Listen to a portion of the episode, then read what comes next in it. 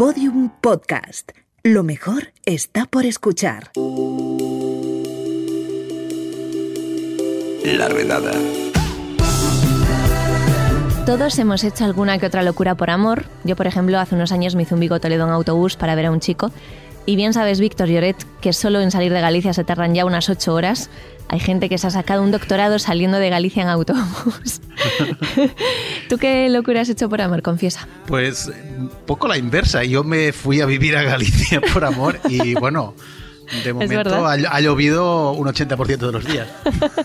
Pensé que ibas a decir que ha llovido desde que te fuiste, pero también ha llovido literalmente. Pues sí. mira, sobre todos estos temas, sobre el amor y las locuras, también los prejuicios sobre enfermedades mentales, te quería recomendar una película en Netflix que se estrenó la semana pasada. Se llama Loco por ella, es la nueva comedia romántica del director Dani de la Orden y no te voy a hacer mucho spoiler más. Empezamos tu sección, ¿vale? Perfecto.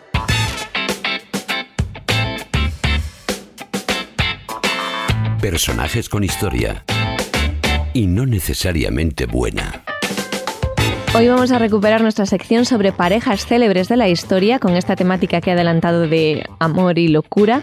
Y vamos a hablar eh, sin filtros románticos eh, de una historia que es más cruda de lo que podría parecer, ¿no? De lo que podríamos pensar. Sí, eh, es bastante más real y más realista, eh, con sus mm. dramas, sus cuernos, sus divorcios y sus rebodas, incluso en este caso. Estamos hablando de una de las parejas más icónicas del siglo XX, que es Frida Kahlo y Diego uh -huh. Rivera. Sí que es una pareja icónica, tanto que hay muchos cuadros que así lo demuestran, sí. eh, literalmente. Eh, ¿Cómo empieza esta historia de amor entre Frida y Diego? Cuéntanos.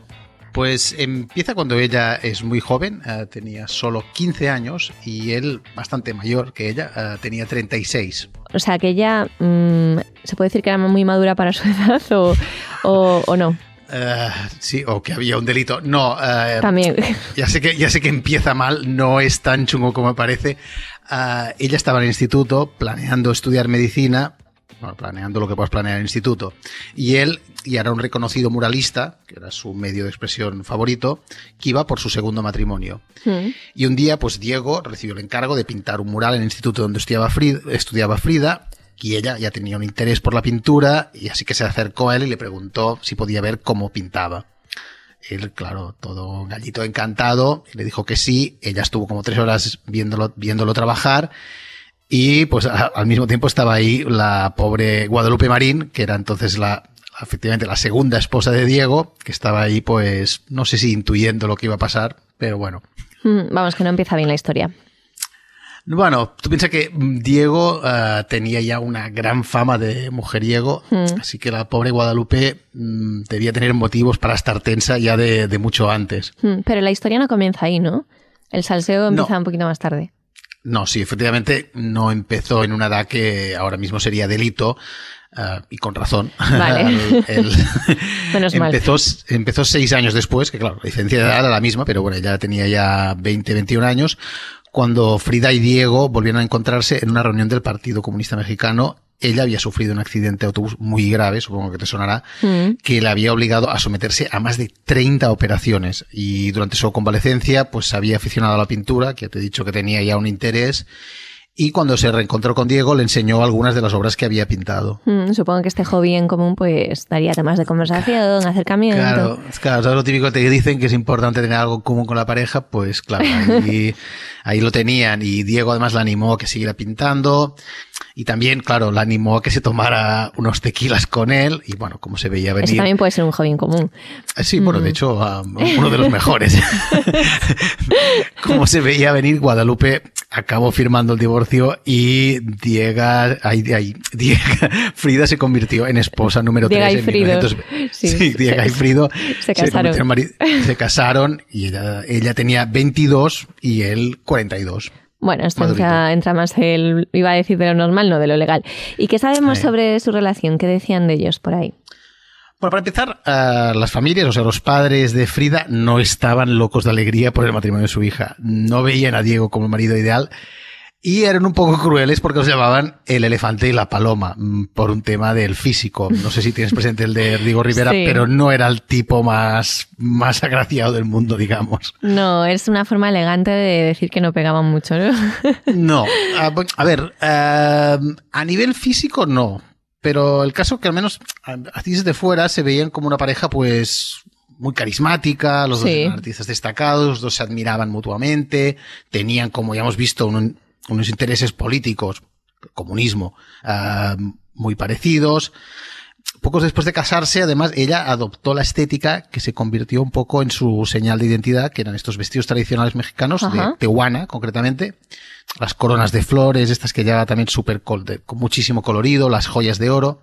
En pocas palabras, se vistió de esposa típica mexicana, Sí. que, por lo, por lo que parece, era lo que, lo que le ponía, digamos, a Diego. O sea que con su indumentaria querían lanzar un mensaje de que eran una pareja tradicional, al menos en sentido estético.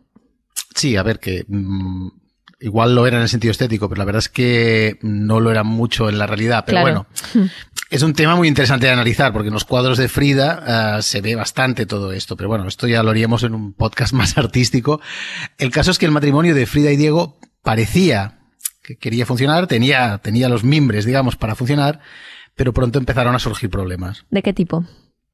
Pues ya bueno, ya hemos visto que Frida desde pequeña, bueno, primero que había tenido, ya tenía una salud delicada antes, pero con el accidente de autobús este tan grave que, que sufrió, Sí. dejó el cuerpo fatal para el resto de su vida y esto se tradujo, entre otras dolencias, en problemas de fertilidad. Frida sufrió muchísimos abortos y nunca pudo llevar a término ninguno de sus embarazos, que Hmm. para ella fue un golpe durísimo, porque según sus propias palabras, uno de sus sueños hubiese sido tener un Dieguito. Sí, ser madre. Y de hecho yo recuerdo que le leí que el golpe emocional fue muy duro, ¿no? Sí, sí, sí, Mm. era de una de las cosas que le, que le motivaba también en su arte, pero para expresar su dolor en su arte, claro. Entonces, Mm, además, como ya hemos dicho, Diego era bastante fucker y su matrimonio Ah. con Frida mm, no le hizo volver al redil, digamos. mm. ¿Cómo llevaba? mm, Bueno, eh, creo que es notorio, ¿no? Que, que no lo llevaba muy bien este tema. ella. No, no. eh, ella, ella también tuvo sus affairs, eh, Sí. tanto con hombres como con mujeres. Supongo que te sonará que tuvo un affair con Trotsky, que murió en su casa, y también con la cantante y bailarina Josephine Baker. Sí, sí, me sonaba, sí. Sí, sí. Mm. Y entonces, eh, a pesar de que ella tenía first, llevaba mal los de, los de Diego, ¿no? Sí, bueno, es una cosa difícil de definir, porque ella a veces decía cosas en plan, Diego no es el marido de nadie y nunca lo será, pero es un Mm. gran camarada. O sea, que parece que tenía bastante asumido que la fidel- la fidelidad nunca iba a ser, digamos, una, una constante en su relación. Y decidió tomárselo con filosofía Y aprovechar. Pues como has visto, Claro. claro, pues si tú lo Dijo, haces, pues, pues, yo vale, también. venga. Claro. Pero, claro, esto por una parte, pero luego ella decía que Diego era su universo y da como la impresión que si ella hubiese podido escoger, no lo hubiese compartido. Bueno, hay que decir que Frida tenía una mentalidad, bueno, y- Diego una mentalidad bastante abierta Mm. para la época, pero también tiene pinta de que aquello era un poco dinámica tóxica, ¿no? Sí, sí. Mm. Bueno, que además me parece que acostumbra a pasar en estos casos, ¿eh? Sí, Ah, Frida fue llevando, digamos, este, este poliamor forzado con filosofía hasta el momento en que descubrió, que es que también ahí, que Diego se había liado con nada más y nada menos que con su hermana pequeña, con Cristina. Vaya, vaya, es que el Diego, Es que, eh, claro, es Diego que- en la isla de tentaciones se pasaba por la piedra hasta las papayas del frutero. ¿Y qué hizo Frida? Tirarle las papayas por encima. No. pues mira, esta vez esto fue como la frontera final. O sea, se quedó tan dolida que decidió Hombre. separarse de Diego un tiempo. Pero claro, el magnetismo que tenían uno con el otro hizo que se reconcilia- se reconciliaran al cabo de un año más o menos. Que tampoco terminaría bien la reconciliación. Ah, no, no. Ah, siguieron viviendo separados y teniendo amantes, sobre todo él, y la relación pues se fue deteriorando. Y al final, en 1939, se acabaron divorciando. Y así termina la historia. No. No, no. Ah, Frida y Diego vemos que no estaba, es este típico, típico rollo, no estaban bien juntos, o sea, tenían estos roces, Sí. pero tampoco aguantaban mucho tiempo separados. Un año después se volvieron a reconciliar, se fueron a vivir a la famosa Casa Azul y se casaron otra vez. Eh, así que eh, le gustaron las bodas y le cogieron Sobre todo sí, gustillo. a Diego y, sí. vale.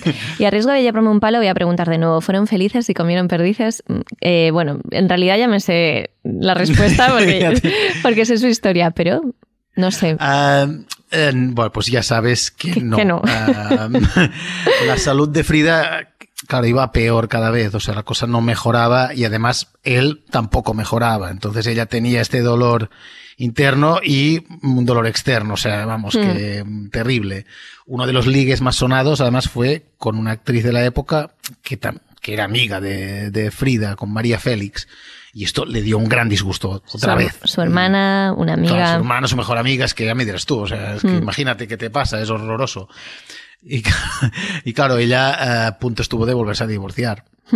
Y además justo le coincidió justo en la época en la que más operaciones tuvo, ¿no? Los últimos años. Sí, o sea, sí, o sea, ella estaba muy, muy, muy, muy mal. Ella se sometió a otras operaciones de espalda, no que no solo no ayudaron, sino que en muchos casos incluso me empeoraron. Y además le llegó que cuando le quedaba poco de vida, le tuvieron que amputar una pierna que te puedes imaginar que no es el tipo de cosa que te levante el ánimo precisamente. No. Y después de mucho sufrir, en 1954, cuando tenía solo, bueno, 47 años, uh, murió. Lo de decir, Víctor, lo de decir que te levante el ánimo amputar una pierna. Ya, ya, lo he dicho y digo, mal, ¿eh? Mal, ¿eh? Mal, mal. Espero que no hagas el chiste. No, no, no. No voy a hacer comentarios. Oye, pero Diego, lejos de lo que pudiese parecer, no fue un viudo alegre, ¿no? O sea, se quedó tocado tras la muerte de Frida.